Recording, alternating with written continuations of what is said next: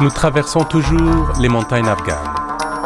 Nous sommes à notre deuxième halte où nous vous invitons au débat de l'exil au retour chez soi de notre grande traversée Afghanistan. Non, je vous en supplie, ne me regardez pas. Je suis un hors-la-loi. Je suis sans patrie, étranger. N'allez pas, n'allez pas demander qui je suis. N'inquiétez pas, ne cherchez pas plus loin. Ces mots pourraient être criés aujourd'hui ici en France par un exilé. Mais non, c'est Oedipe exilé à Cologne, écrit par Sophocle il y a 25 siècles.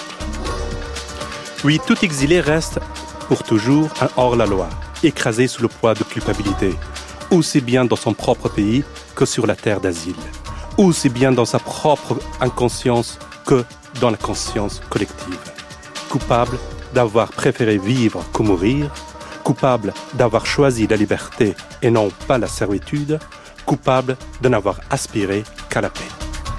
Il y a presque 37 millions de coupables dans le monde selon les chiffres des Nations Unies.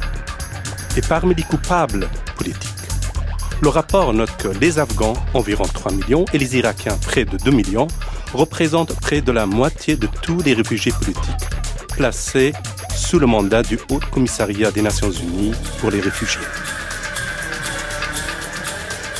Les Afghans, encore et toujours. Dès le début de la guerre, il y a déjà 30 ans, un réfugié sur cinq dans le monde était afghan.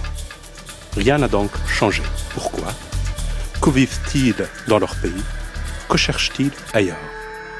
C'est autour de ce thème que nous avons invité cinq personnalités. Rémi Ferro, vous êtes maire du 10e arrondissement de Paris, où de nombreux exilés, venus surtout d'Afghanistan, tentent de trouver un abri de fortune entre les berges du canal Saint-Martin et la gare de l'Est. Notre deuxième invité, Mariam Abouzahab. Vous êtes sociologue, chercheur attaché au Centre d'études et de recherche internationales. Vous enseignez aussi à l'INALCO. À votre côté, Eva Nasseri. Vous êtes étudiante en droit à l'Université de Nanterre, française d'origine afghane. Vous êtes interprète bénévole et vous aidez les jeunes exilés afghans qui vivent dans la rue. Monsieur Najib John Boss, c'est en 1973 que vous vous exilez en France. Vous y effectuez vos études de droit. Vous retournez une première fois en Afghanistan en 2002, à la chute du régime de Taliban, puis en 2005, cette fois pour enseigner à l'école de la magistrature de Kaboul et comme conseiller à la formation continue des juges auprès de la Cour de cassation afghane. Et notre invité afghan, exilé, Mohamed Rassouli. Vous avez 26 ans. Vous êtes en France depuis un an et demi. C'est avec vous que j'aimerais lancer le débat. Que cherchez-vous ici, en France? در فرانسه هیچ پشت چیزی نمیگردم آمدیم از افغانستان در فرانسه تقدیر مرا در فرانسه آورد و بسیار مشکلات در افغانستان داشتم Euh, en France, je ne cherche rien de particulier. C'est mon destin qui m'a amené ici. Et je souhaite euh, simplement vivre dans de bonnes conditions. خواستم زندگی کنم ولی مشکل داشتم مشکلاتم بیشتر میشد خواستم J'aurais aimé rester en Afghanistan et vivre euh, là-bas, mais j'avais de grandes difficultés, ce qui m'a amené à, à m'exiler. Et quelles difficultés مشکل در افغانستان در منطقه خود داشتم در کابل در پغمان با برادرزاده استاد سیاف که نامش ممتاز بود Euh, J'avais des difficultés dans ma région, qui est la région de Parman. Ce sont des difficultés politiques. Euh, un proche euh, de Sayov, qui est un commandant, me reprochait des choses. Et qui est aujourd'hui dans le gouvernement au Parlement. Ça fait à peu près un an et sept mois que je suis d'ici.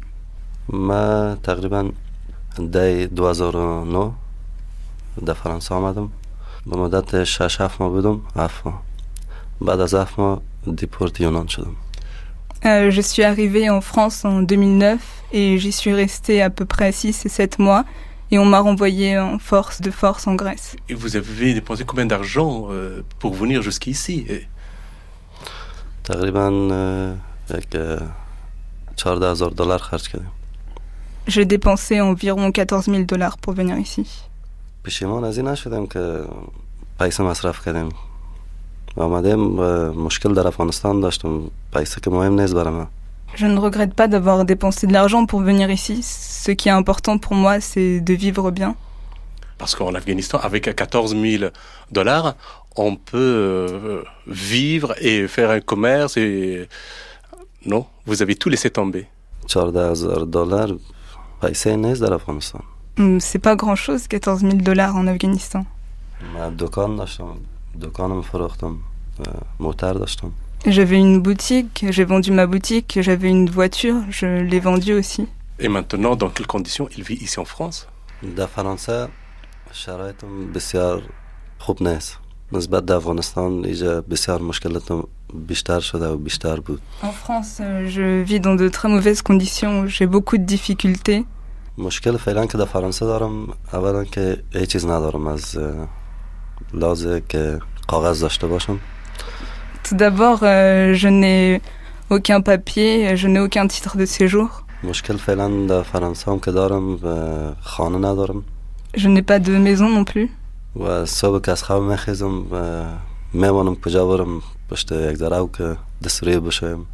Le matin, quand je me lève, je me demande d'où je pourrais aller pour aller me laver le visage.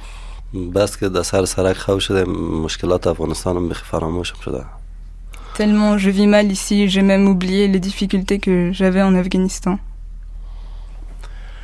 On revient vers vous tout à l'heure. Merci de votre témoignage. Monsieur Najib John Bowes, vous qui voyagez euh, sur- en Afghanistan, vous êtes, vous êtes maintenant euh, basé en Afghanistan. depuis août 2005 où je travaille en Afghanistan de façon continue. Je reviens en France euh, un mois par, euh, par an. Quelles sont les, les conditions des jeunes en Afghanistan? Euh, je voudrais revenir un peu sur, euh, sur ce que vous avez dit tout à l'heure. Il faut comparer les conditions de la vie en exil et les conditions de vie dans son propre pays. Je pense que ça, c'est très important. Moi, je suis arrivé en France en 1973. Donc, euh, j'ai la double nationalité. Je suis français. J'ai toujours dit l'Afghanistan, c'est ma pays de naissance et la France, c'est mon pays d'adoption. Mais je vais raconter une petite histoire. Allez-y, Monsieur Najib John Bowes. En Afghanistan, comme vous le savez, les gens, notamment pendant le mois de Ramadan, ils ont l'habitude, euh, surtout pendant la période de l'hiver, de se mettre au soleil. Et le soir, ils vont à la mosquée. Euh, la journée, ils le passent devant les boutiques en se racontant des histoires pour passer le temps. Et un jour, il y a deux personnes qui sont arrivées à la mosquée. Euh, L'imam, euh, après la prière, euh, il a pris la parole et il a raconté beaucoup de bienfaits sur le paradis. Et le lendemain, les deux personnes sont venues à l'endroit habituel pour converser. Et l'un qui demande à l'autre, écoute, hier soir, l'imam a dit beaucoup de bien sur le paradis. Et le petit village dans lequel il habitait s'appelait Al-Ajar. Qu'est-ce que tu en penses? Est-ce que le paradis est meilleur que Al-Ajar? Et la personne en face a répondu, certes, le paradis est un en- endroit euh, rêvé, idéal, mais Al-Ajar reste quand même Al-Ajar. Je pense que ça, ça apporte la réponse à la question que vous avez posée. Il ne fait aucun doute qu'aujourd'hui, les conditions de vie en Afghanistan, ce n'est pas les conditions idéales. Si je réfléchis un peu aux propos qui ont été tenus tout à l'heure par euh, mon compatriote, M. Rassouli, c'est vrai que les gens ont des difficultés. C'est vrai que la première chose que les gens craignent, c'est l'insécurité. Parce que à tout moment, il peut y avoir un attentat quelque part, il peut y avoir une explosion, il peut y avoir une attaque et on peut y laisser la vie. Mais les gens vivent quand même. Ils vivent en dépit des difficultés. Et quand vous posez la question aux gens, mais en Afghanistan aujourd'hui, vous n'avez pas beaucoup d'occasions de loisirs, de vie, euh, d'aller vous échapper, euh, comme auparavant, d'aller dans les vallées, d'aller à Parman ou d'aller ailleurs, euh, surtout pendant la période estivale. Vous avez les moyens, mais pourquoi vous n'allez pas ailleurs vivre tranquillement et en paix? Et la réponse, je peux pas laisser tomber mon pays, le pays de mes ancêtres, le pays dans lequel je suis né, parce que c'est ici mon foyer, c'est ici ma demeure, et c'est ici que je voudrais vivre.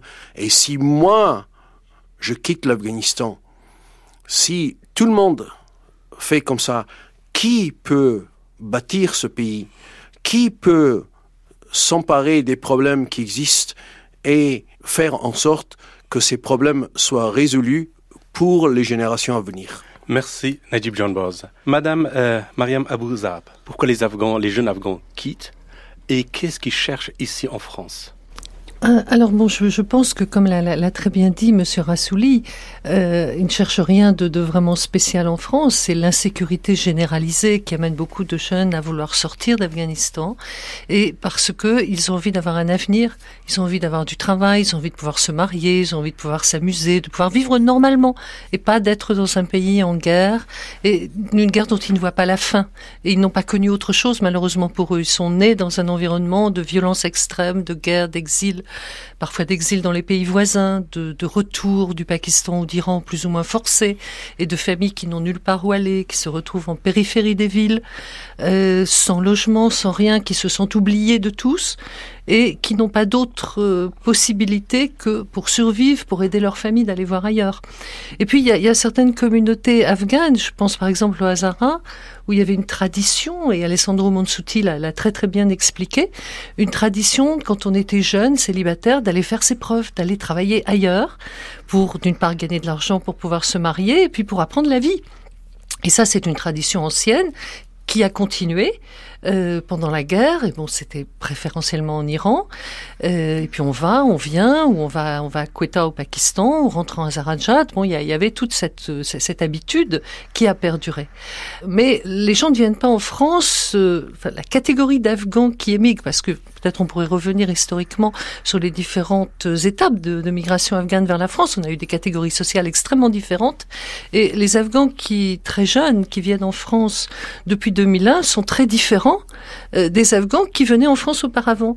On a eu au départ, après 2001, essentiellement des jeunes Hazaras, célibataires, parfois mineurs, parfois très très jeunes, qui sortaient à peine de l'enfance, dont un certain nombre n'avaient jamais connu que l'exil, parce que leur famille vivait en Iran, été chassée d'Iran, et puis bon, ils venaient chercher ici pouvoir aider leur famille, pouvoir vivre, pouvoir surtout entrer en Angleterre et, retrouver d'autres membres de leur communauté, retrouver euh, un, espace où ils pourraient peut-être essayer de, grandir et de, vivre à peu près normalement.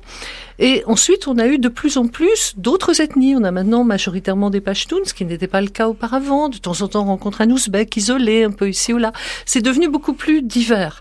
Euh, mais ça reste très homogène du point de vue de l'âge. Et puis euh, aussi quand même de, l'origine qui est urbaine ou para ou périurbaine. C'est une, une catégorie de, qui est tout à fait différente de, des Afghans qui émigraient en France depuis un siècle dans d'autres d'autres contextes sur lesquels on pourra peut-être revenir mais Monsieur John Bass pourra en parler beaucoup mieux que moi. oui, on revient sur cette question. Alors, justement, la mairie euh, du 10e arrondissement donc, connaît euh, des mésaventures de ces jeunes Afghans. Monsieur le maire, racontez-nous, qu'est-ce que vous avez vécu? Ce que le dixième arrondissement que j'ai vécu comme maire, ce que mon arrondissement a vécu, je n'étais d'ailleurs pas maire euh, tout de suite, j'étais d'abord adjoint au maire. Mais en fait, dès la fermeture de, du centre de Sangat, décembre 2002, nous avons vu les premiers exilés arriver tout de suite dans le 10e arrondissement quelques semaines après, et ils n'étaient pas afghans, ils étaient kurdes, ensuite de nationalité irakienne pour la plupart, mais pas uniquement, mais essentiellement kurdes. Et puis au fur et à mesure des années, le nombre d'exilés a augmenté, et puis, les Kurdes sont devenus de moins en moins nombreux parmi ces exilés, et les Afghans ont fini par devenir les plus nombreux, voire à certains moments euh, les exilés étaient exclusivement des Afghans, avec euh, différentes euh, origines, mais nous avons toujours euh, voulu, et c'est un principe important auquel les associations d'ailleurs tiennent également, à ne pas tenir compte de l'origine des gens et d'avoir une prise en charge universelle. Et puis, je pense que des milliers d'Afghans sont passés par le 10e arrondissement, c'est-à-dire euh, entre la gare de l'Est, le canal Saint-Martin, le fameux jardin Villemain depuis euh, plusieurs années. Certains y sont restés longtemps, certains y sont restés quelques jours, mais c'est évidemment une grande difficulté pour des élus euh, municipaux, à la fois humanitaire, quand le nombre des exilés est très nombreux, de gestion des relations avec les riverains, qui peuvent, sont très différentes suivant les moments, suivant les personnes. C'est vrai que vous avez toute la gamme des réactions humaines face à une telle situation. Et puis les personnes, les habitants peuvent être contradictoires.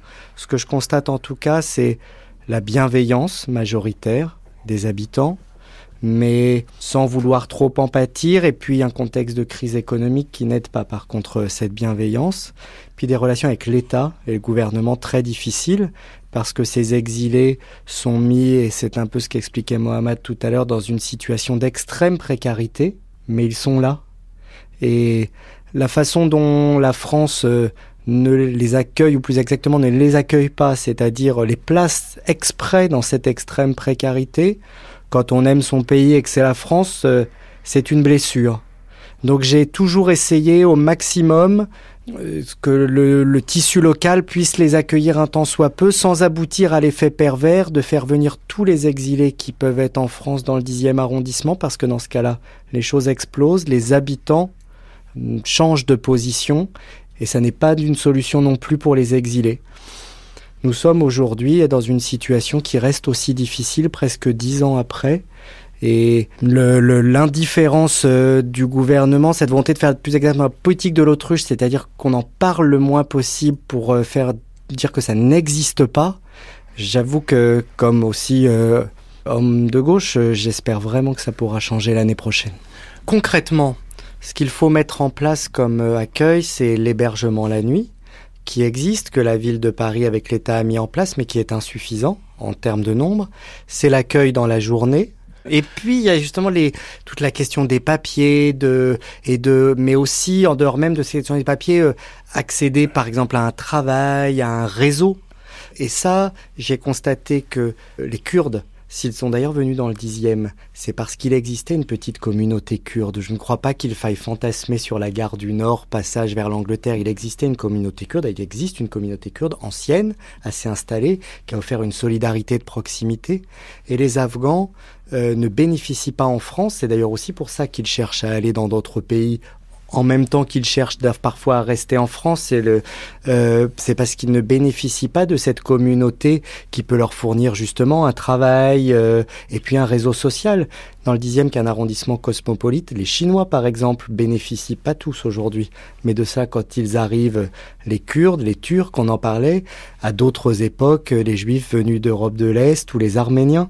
Là, les Afghans, je constate que ça n'est pas le cas, ce qui fait d'ailleurs que nous retrouvons, ce qui n'est pas le cas pour les autres nationalités, des jeunes Afghans qui peuvent être en situation régulière, c'est-à-dire qu'ils ont une demande d'asile, voire qu'ils ont obtenu l'asile, mais qui sont toujours à la rue et toujours sans travail et sans perspective d'intégration.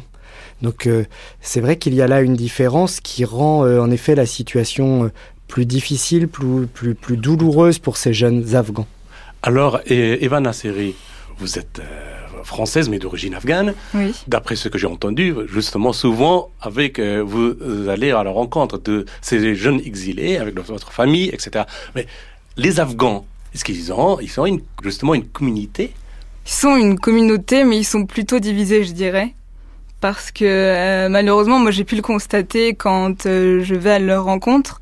Euh, il y a un pont euh, sous le métro Jaurès et il y a deux côtés. Vous avez d'un côté les personophones et de l'autre côté euh, ceux qui parlent pashto. Il y a un troisième pont et c'est le pont des Hazara. Et donc on constate que la division règne aussi en exil et pas seulement en Afghanistan. Malheureusement, c'est la réalité, je ne veux pas le nier. Mariam euh, Abou Même s'il y a une identité afghane qui est très forte et qui transcende absolument tout cela, c'est un des paradoxes de l'Afghanistan, ça. Cette très grande fragmentation et en même temps ce sentiment, cette fierté d'être afghan, c'est quelque chose de, formidable. Euh, donc c'est pour ça qu'il n'y aura jamais de partition de l'Afghanistan, quoi que les, les, médias aient pu fantasmer là-dessus, ça c'est même impensable. Mais c'est un fait qu'il y a, il y a une sorte qui, ce qui n'est plus une hiérarchie entre les ethnies comme comme ça comme ça existait autrefois. Maintenant c'est plus le cas mais il y a quand même, euh, bon, il y a ces différences restent là. Et les diasporas afghanes formées de longue date, que ce soit en France ou en Allemagne, sont aussi extrêmement fragmentées on le sait.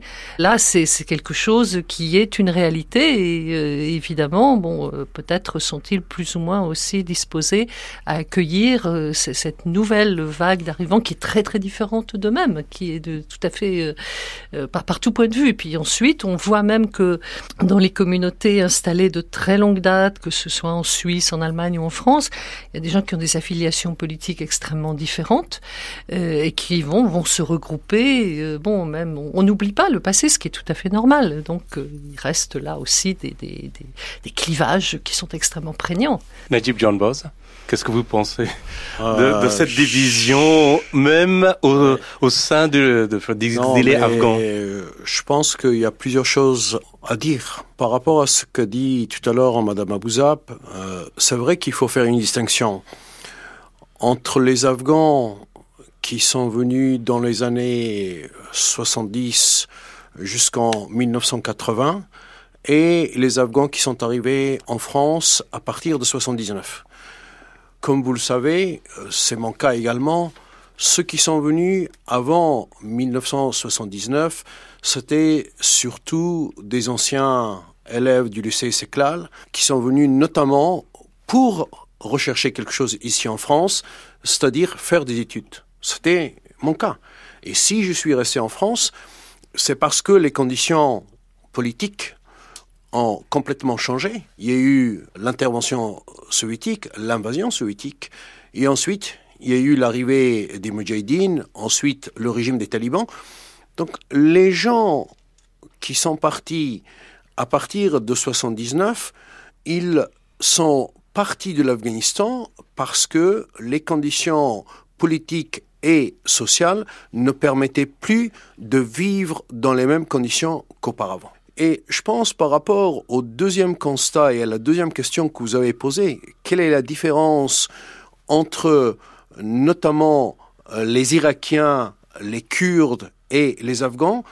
Et comme l'a dit le maire de 10e arrondissement, les Kurdes, c'est quelque chose qui est très euh, constante de venir en France alors que la progression de la venue des Afghans s'est accrue avec les événements. C'est-à-dire qu'aujourd'hui, les Afghans qui viennent ici en France, et comme vous avez posé la question tout à l'heure à M. Lassouli, pourquoi, qu'est-ce que vous êtes venu chercher ici en France C'est pas qu'ils viennent chercher quelque chose ici. Ils fuient surtout une certaine condition aujourd'hui en Afghanistan, qui est l'insécurité. C'est ça surtout. Parce que sur un plan politique, on peut bien sûr faire le constat que la situation aujourd'hui en Afghanistan, et notamment euh, à Kaboul ou dans d'autres villes, n'est pas complètement idéale pour les jeunes pour vivre. Mais ce qu'ils fuient d'abord, ce n'est pas tellement des raisons politiques, parce que aujourd'hui, il faut être honnête, il y a une démocratie en Afghanistan, elle est jeune, notamment dans le domaine de la presse. Euh, il y a quand même une très grande liberté. Il y a de nombreux journaux, il y a euh, le nombre de télévisions. Vous le savez mieux que quiconque, M. Raimi. Vous êtes venu en Afghanistan, vous avez vu euh, et vous avez constaté de près. Mais ce qui manque pour les jeunes, c'est d'abord la possibilité pour avoir un travail, ce qui est très important. Deuxièmement, il y a aussi la question de la formation, parce que tout le monde n'a pas accès à l'université et il y a un concours d'entrée à l'université. Certes, à côté, il y a une floraison d'universités privées, mais faut-il d'abord avoir les moyens d'aller à l'université privée? Et deuxièmement, le niveau d'études et le niveau de formation qui est dispensé dans ces universités laisse à désirer. Parce que le diplôme, c'est bien d'obtenir un diplôme, mais à côté, il faut encore apprendre quelque chose. Donc les Afghans qui viennent aujourd'hui en, France, ils fuient une certaine situation qui les lasse vraiment. Mais est-ce que pour autant, les conditions de vie qu'ils retrouvent ici en France ou dans d'autres pays, est-ce qu'elles sont bonnes?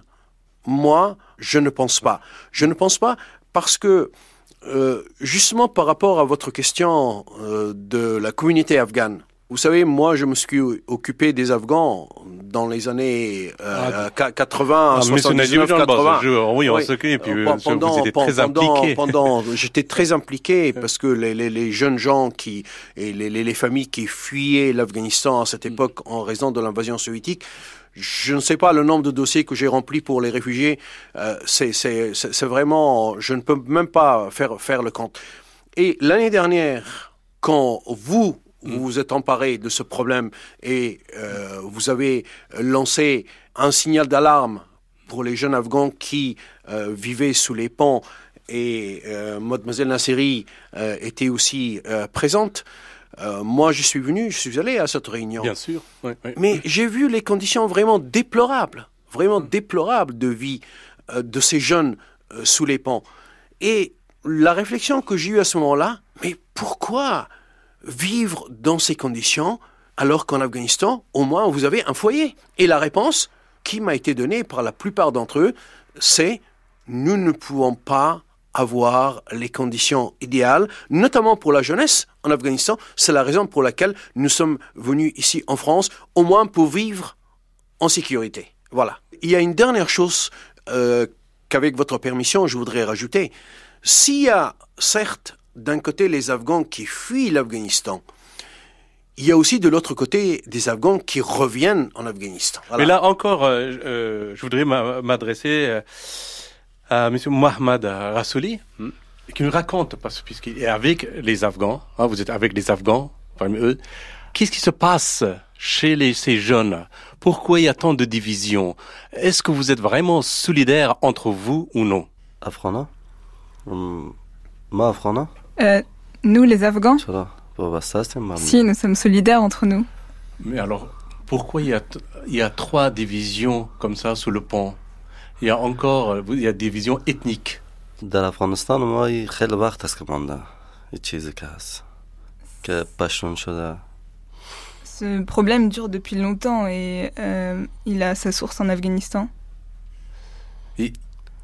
پشتون شده، هزاره شده، ازبک شده تاجیک شده در افغانستان ما هست نه که تازه به وجود آمده باشه از قبلا هم هست C'est un problème qui existe euh, depuis longtemps en Afghanistan. Vous avez d'un côté les Pashtuns, d'un autre côté les Tajiks, puis les Hazaras. Ce n'est pas un problème euh, récent.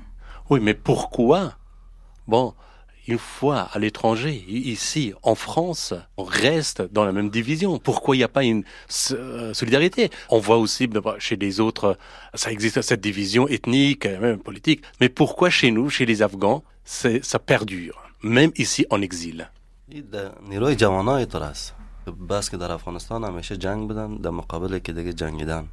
Ça, c'est dans l'esprit des jeunes. Ils ont grandi comme ça. Il y a toujours eu la guerre dans leur pays et ils ont grandi avec cette division.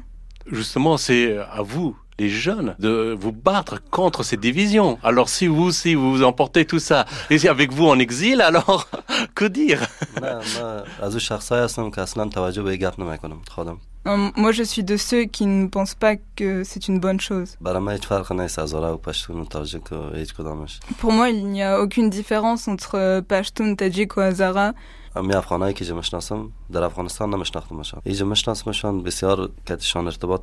Les jeunes que je connais ici et que j'ai appris à connaître ici, je ne les connaissais pas en Afghanistan et pourtant je les apprécie qu'ils soient de n'importe quelle ethnie.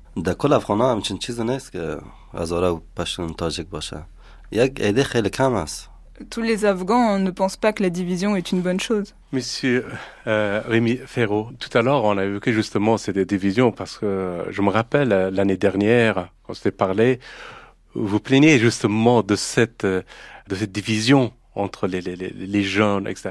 Mais la France, qu'est-ce qu'il fait justement pour les aider? De réfléchir autrement, de s'intégrer dans la société française, et puis aussi, comme euh, vient de dire euh, M. Najib John Boz, d'apprendre quelque chose et retourner en Afghanistan pour reconstruire le pays. je ne parle pas au nom de la France, je suis même euh, en opposition avec la politique qui est menée actuellement. Euh, sur l'émigration et on voit euh, comment euh, cette question se pose dans des termes qui ne sont pas très différents avec les exilés qui arrivent de Tunisie, de Libye, et qui de la même façon, ce ne sont pas vraiment des migrants économiques, ce ne sont pas vraiment des, des, réfugiés politiques, ce sont des exilés.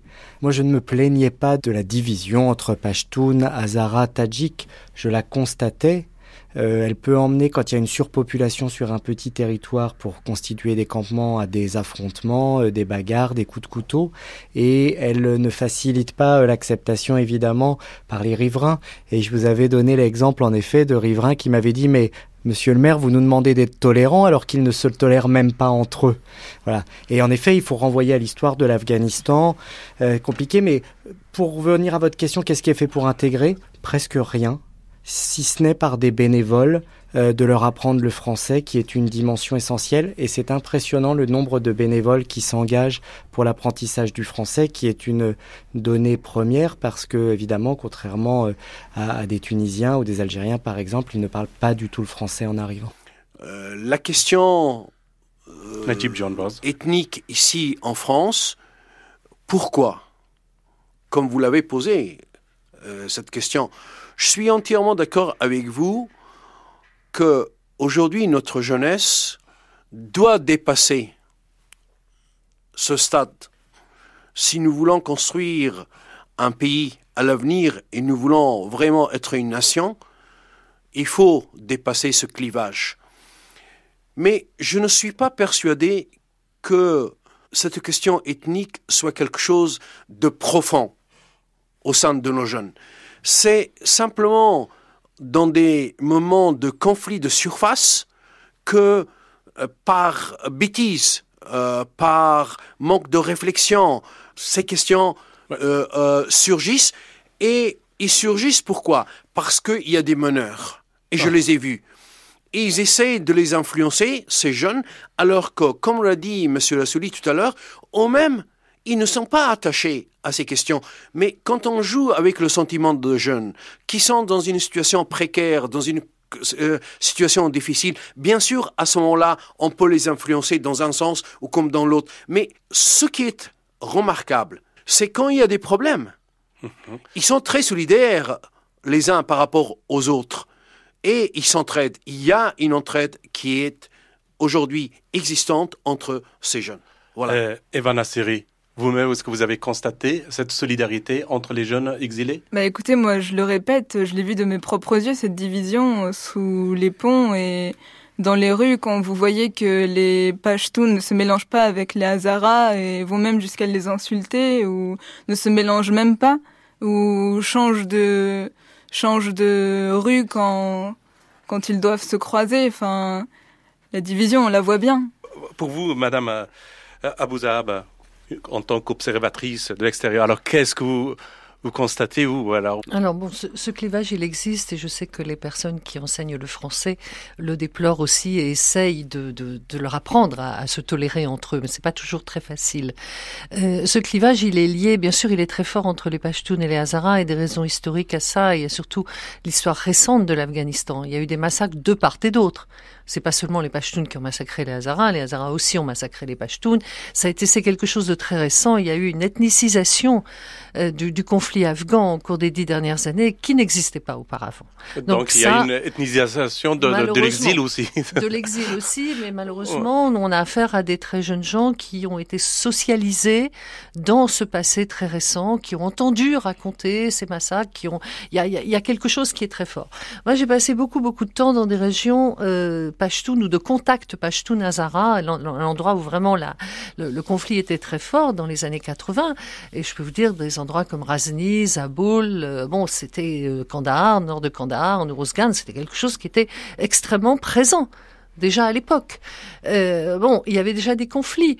Euh, les Hazaras, quand ils rentraient de, de Quetta ou d'Iran, ils avaient peur de traverser certaines régions. Ils se sentaient pas en sécurité. Il y avait de vraiment toute une vieille peur. Mhm. Bon, il y a une histoire, il y a des, des, choses très anciennes. Donc ça, il faut pas le nier. Il faut pas se, se recréer tout un récit d'un Afghanistan où tout le monde s'entendait bien. Bon, il y a Kaboul qui est un peu une bulle. Il y a un milieu kabouli où il y a une identité kabouli, d'accord les juges que vous avez, ben c'est une élite. Et heureusement, heureusement qu'ils ont ce sentiment national. Et on ne peut donc que se réjouir euh, qu'ils aient ce sentiment d'être afghans. Et, mais ça, on avait déjà ça auparavant en Afghanistan, dans l'élite kabouli, un sentiment national afghan qui transcendait les ethnies. Ça, c'est quelque chose qui existait mais qui n'allait pas, bien sûr, au-delà d'une catégorie éduquée de, de, de, de, Kaboul. Alors maintenant, il y a l'héritage le, de la guerre qu'il faut gérer. Malheureusement, il faut le faire. Euh... Sur, sur cette mésentente entre Pashtun et Hazara, même si moi je suis pas à même de reconnaître les groupes de Pashtun et de Hazara, mais nous savons, et par les associations, qu'ils s'ignorent, en tout cas, qu'ils ne euh, sont pas ensemble, qu'ils ne se mettent pas dans le même coin du jardin, qu'ils ne se pas dans les mêmes rues, pas sous les mêmes ponts quand il y a campement. Par contre, euh, les affrontements, euh, euh, et notamment les vengeances, les coups de couteau, enfin les bagarres interviennent quand même assez rarement. et elles interviennent quand ils sont placés dans, une, dans des situations de, tellement grande précarité qu'elle pousse à la violence, c'est-à-dire qu'il n'y a qu'une place pour mettre deux matelas, qu'il n'y a pas assez à manger pour tout le monde à la distribution alimentaire, qu'il n'y a pas de place d'hébergement pour tout le monde, que un jardin municipal, on a beaucoup parlé du jardin Villemain à une époque, euh, est évidemment euh, déjà pas adapté, mais en plus trop petit pour accueillir 200 personnes la nuit. C'est-à-dire qu'il n'y a par contre pas de passage à l'acte violent, sauf exception, euh, quand les conditions d'accueil ne sont pas effroyables. Ces passages à l'acte, c'est quand les conditions d'accueil deviennent effroyables. D'après une enquête effectuée auprès des ambassades d'Afghanistan dans les pays étrangers, on note qu'il y a 130 000 cadres d'origine afghane qui travaillent dans les grandes entreprises et les institutions européennes et américaines. Là, la fuite de la jeunesse était une menace pour l'avenir d'Afghanistan ou non voyez Alors, et si tous ces cadres, enfin même 1% de ces cadres, rentrent en Afghanistan, il va se passer quelque chose quand même dans ce pays. Je pense qu'il y a une attente qui est très importante euh, de la part de notre peuple. Najib John Boss. À l'égard de cette élite de notre pays qui vivent aujourd'hui euh, à l'étranger. Et euh, les gens, la question qui se pose, mais pourquoi vous ne voulez pas accomplir votre devoir à l'égard de votre pays Parce que vous critiquez les conditions de l'Afghanistan, mais qu'avez-vous fait pour l'Afghanistan? Vous, qui avez une formation, euh, votre formation de base, vous l'avez eu quand même ici en Afghanistan. Donc votre pays a un droit par rapport à vous. Et vous devez aujourd'hui revenir en Afghanistan. Ça ne reste, euh, reste qu'un un temps, mais euh, pour faire quelque chose pour votre pays.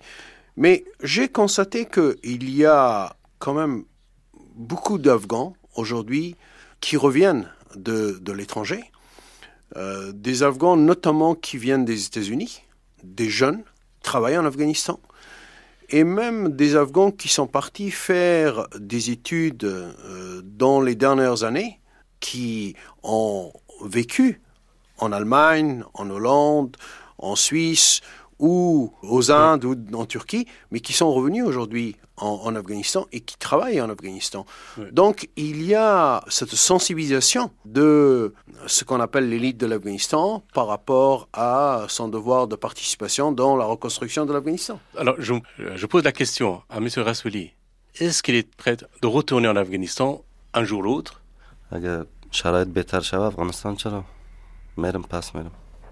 si, si, les conditions s'améliorent, euh, bien sûr que j'y retournerai.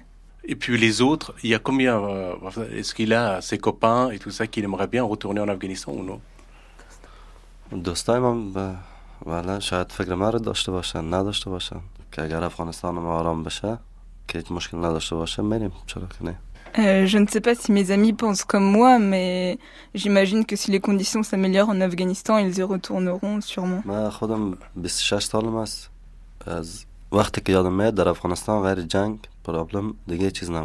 Moi, j'ai 26 ans et euh, euh, depuis que je suis née, je n'ai vu la guerre et rien que la guerre. Et vous, Eva, ici, vous faites vos études. Il y a une semaine, vous étiez en Afghanistan. Oui vous aimez votre pays d'origine, et là vous êtes très engagé ici, en France, auprès des réfugiés. Bah oui, bien sûr. Puis je me dis que de toute façon, si moi et la nouvelle génération euh, ne vont pas pour l'Afghanistan, euh, qui le fera? C'est à nous les jeunes de d'œuvrer pour la reconstruction et pour l'amélioration de la situation. Est-ce qu'on peut envisager justement pour euh, les jeunes afghans ici, les réfugiés, euh, centre de formation pour qu'ils apprennent quelque chose ici en France et ensuite retourner dans, leur pays. Monsieur le maire, Rémi Ferraud. Je pense que ce serait tout à fait envisageable. C'est vrai qu'on est dans une politique d'immigration, en tout cas, même une politique globale qui est totalement, euh, qui n'a pas de cohérence. C'est-à-dire que d'un côté, euh, cela fait bientôt dix ans que notre armée française intervient en Afghanistan. C'est un des seuls pays au monde, c'est donc bien qu'il y a une situation exceptionnelle. Mais d'un autre côté, les jeunes Afghans, finalement assez peu nombreux pour notre pays de 60 millions d'habitants, euh, les jeunes exilés afghans, sont traités avec des règles extrêmement dures, extrêmement générales, qui ne tiennent pas compte de cette spécificité de la situation de l'Afghanistan. Euh, je ne pense pas évidemment que la France puisse dire à tous les jeunes Afghans de venir vivre en France. Par contre, d'organiser des systèmes dynamiques où ils obtiendraient une formation en France et ils pourraient ensuite en faire bénéficier leur pays d'origine, c'est quand même, euh, ça me paraît quand même quelque chose de tout à fait envisageable et à la fois nécessaire pour ces jeunes, pour l'Afghanistan, et puis pour euh, l'invention d'un monde un peu plus euh, où la solidarité ne signifie pas seulement de, pomper les élites des pays du Sud, mais d'avoir des échanges plus dynamiques. Le nombre assez faible, finalement assez petit, d'exilés de, afghans devrait, à mon avis, rendre tout à fait possible de tels systèmes.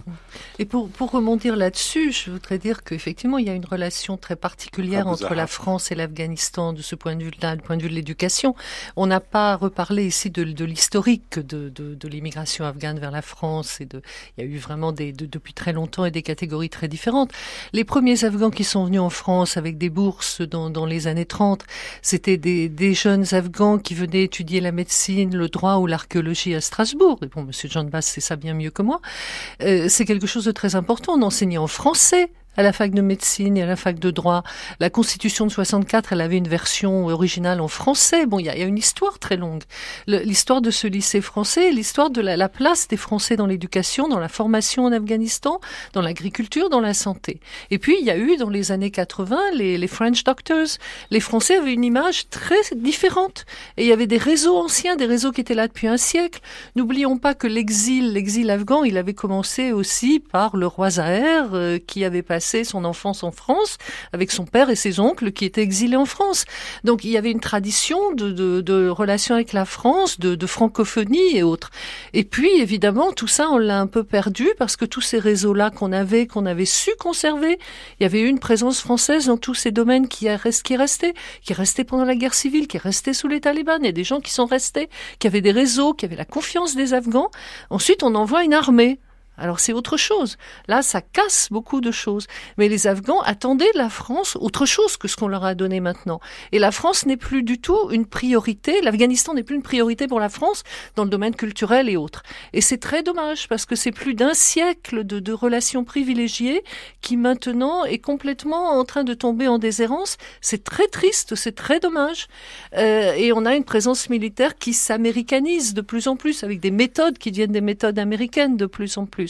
Et là, il y aurait peut-être encore quelque chose à faire. Et on peut aussi, les Afghans, il faut aussi pas forcément les amener en France, puis dire on va vous former en France. Euh, bon, il y a aussi des choses à faire en Afghanistan pour y consacrer un peu plus ce qu'on sait faire, ce qu'on a fait pendant longtemps, et euh, avec les gens, les Afghans, qui peuvent aider à le faire. Je pense que vous avez entièrement raison euh, mais auparavant, je voudrais dire Najib une chose. Euh, J'ai lu tout à l'heure dans le journal que M. Jean-Marc Ayrault, euh, le président du groupe euh, socialiste à l'Assemblée nationale, a dit les objectifs français ont été atteints en Afghanistan. Il faut aujourd'hui se désengager de l'Afghanistan. Je ne sais pas quels étaient les objectifs et euh, euh, qu'est-ce qui a été atteint Est-ce que parce que on vient de euh, tuer M. Ben Laden dont les objectifs ont été atteints ou non Ça, ça c'est la première chose. Mais deuxième chose, je voudrais dire surtout et insister sur ce que vous avez dit. L'historique des relations culturelles entre l'Afghanistan et la France est quelque chose de très important et de primordial aux yeux même des Afghans. Il faut pas oublier qu'il y avait le lycée français, à la fois pour les jeunes garçons, le lycée Seklal, dont je suis un ancien élève, et aussi le lycée Malalai, qui était pour les jeunes filles. Et on avait un niveau de formation qui était très, très solide. Aujourd'hui, malheureusement, les Français se sont beaucoup désengagés à la fois du lycée français des garçons, mais aussi du lycée français des filles. Oui, Et les Afghans, leur attente, justement, comme vous l'avez dit, on ne peut peut-être pas emmener tous les jeunes qui ont besoin d'une formation ici en France. Ça n'est pas souhaitable, mais ce n'est pas souhaitable. Non. Mais par contre, on peut réunir des conditions de formation pour nos jeunes et comme ça aider la jeunesse de l'Afghanistan pour pouvoir être en situation et en capacité de participer à la reconstruction de son pays, donc notamment dans le domaine des métiers. Et ça, c'est très important.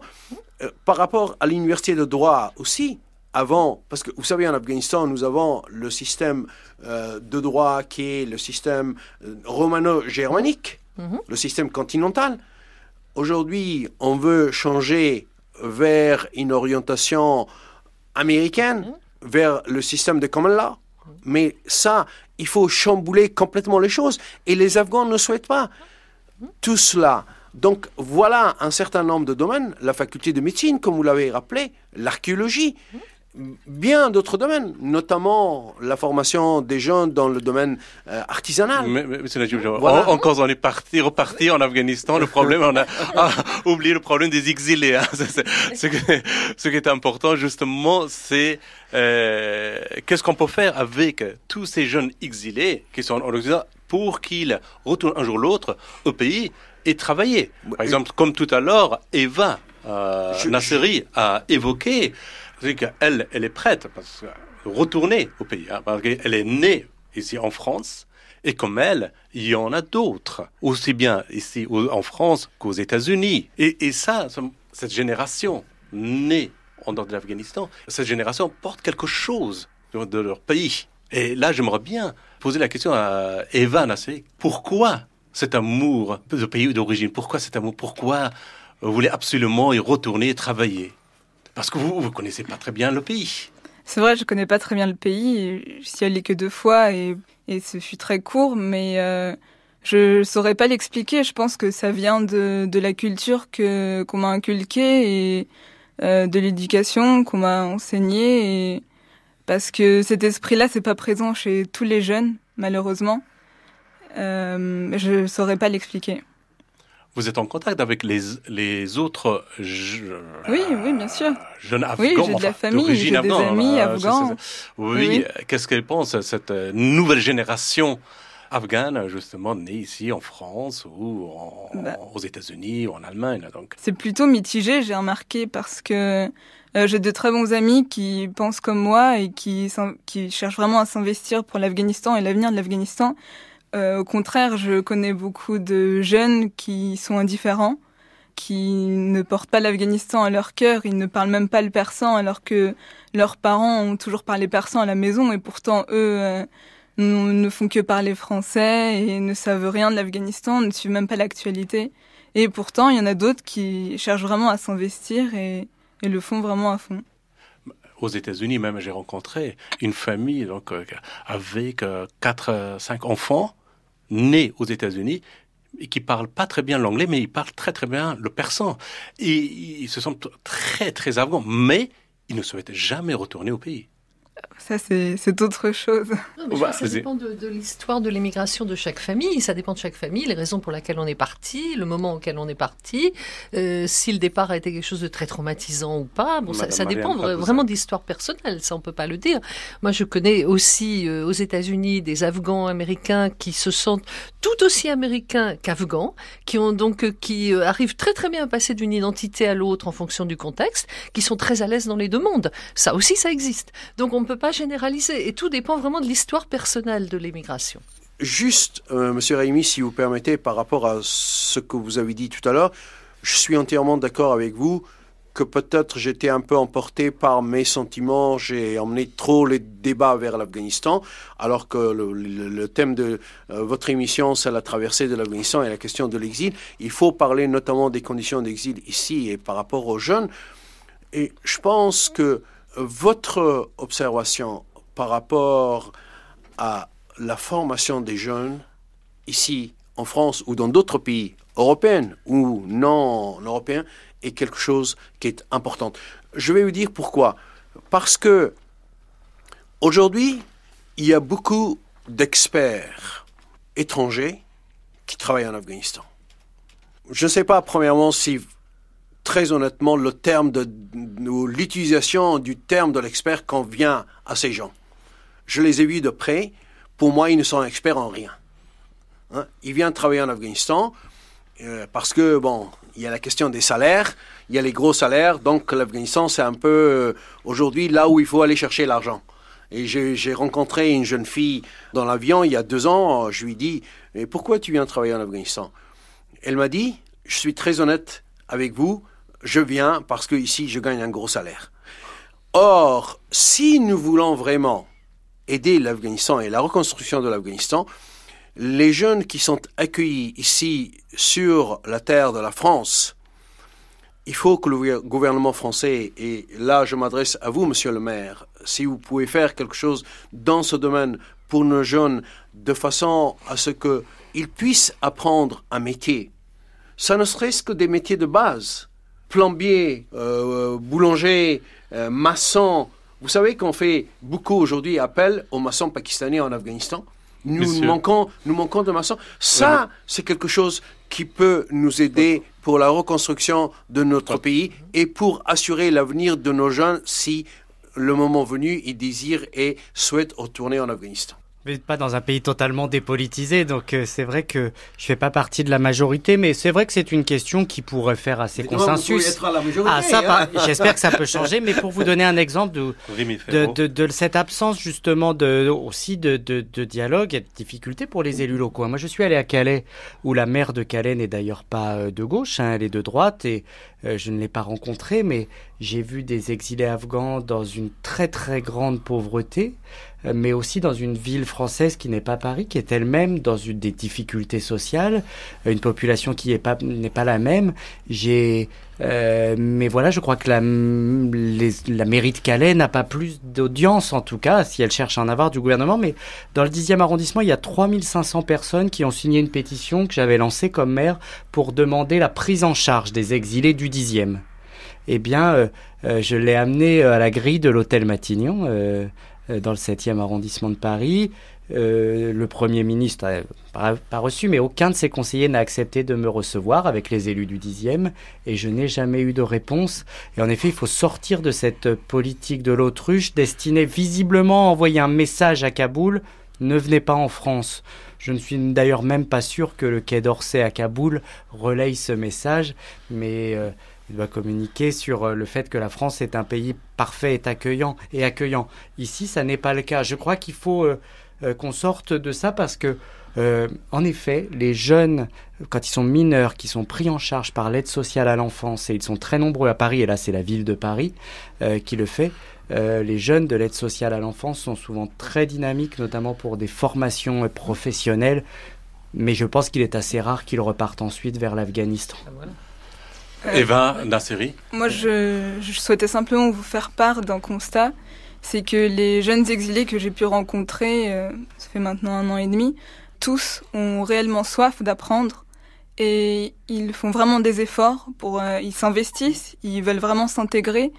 Et je suis sûre à 100% que si la France et le gouvernement faisaient réellement quelque chose pour euh, les aider, on pourrait faire quelque chose d'eux. Vous ne verrez pas un seul Afghan dans les rues de Paris mendier. Vous les verrez euh, à la bibliothèque Beaubourg, par contre. Ils sont avec des livres, ils sont derrière les ordinateurs, ils cherchent à apprendre le français. Et pour eux, l'intégration, c'est vraiment important. Et ils font beaucoup d'efforts pour. Alors, on finit avec cette belle conclusion. Vous avez aussi un dernier souhait, vous, Rassouli?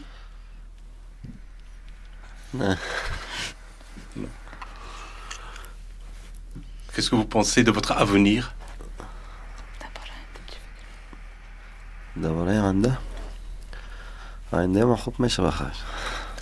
Je souhaite qu'il s'améliore. Merci à vous tous. Merci, merci. Euh, Monsieur euh, Rémi Ferro, merci Monsieur Najib Janboz, merci Mahmoud Rassouli, merci Evan Asseri, merci Maria Abouza. Merci. Merci à vous.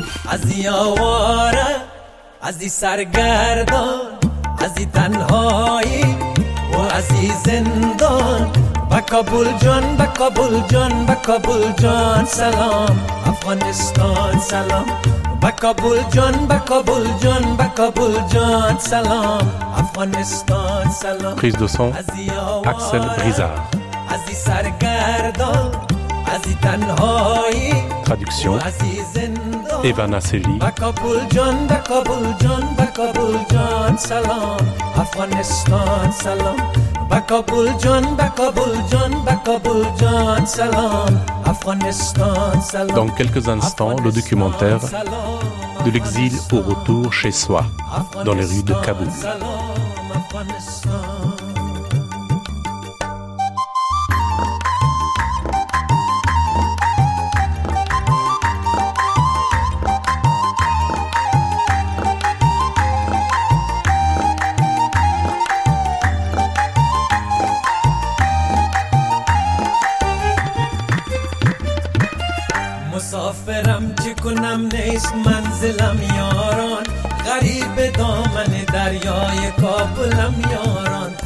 Caribe.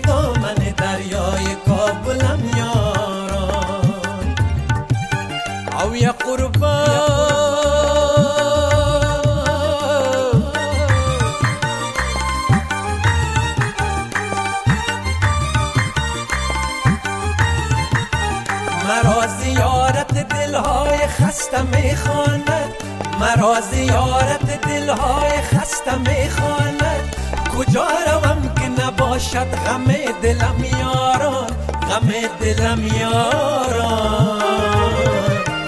از یاواره از سرگردان از تنهایی و از زندان.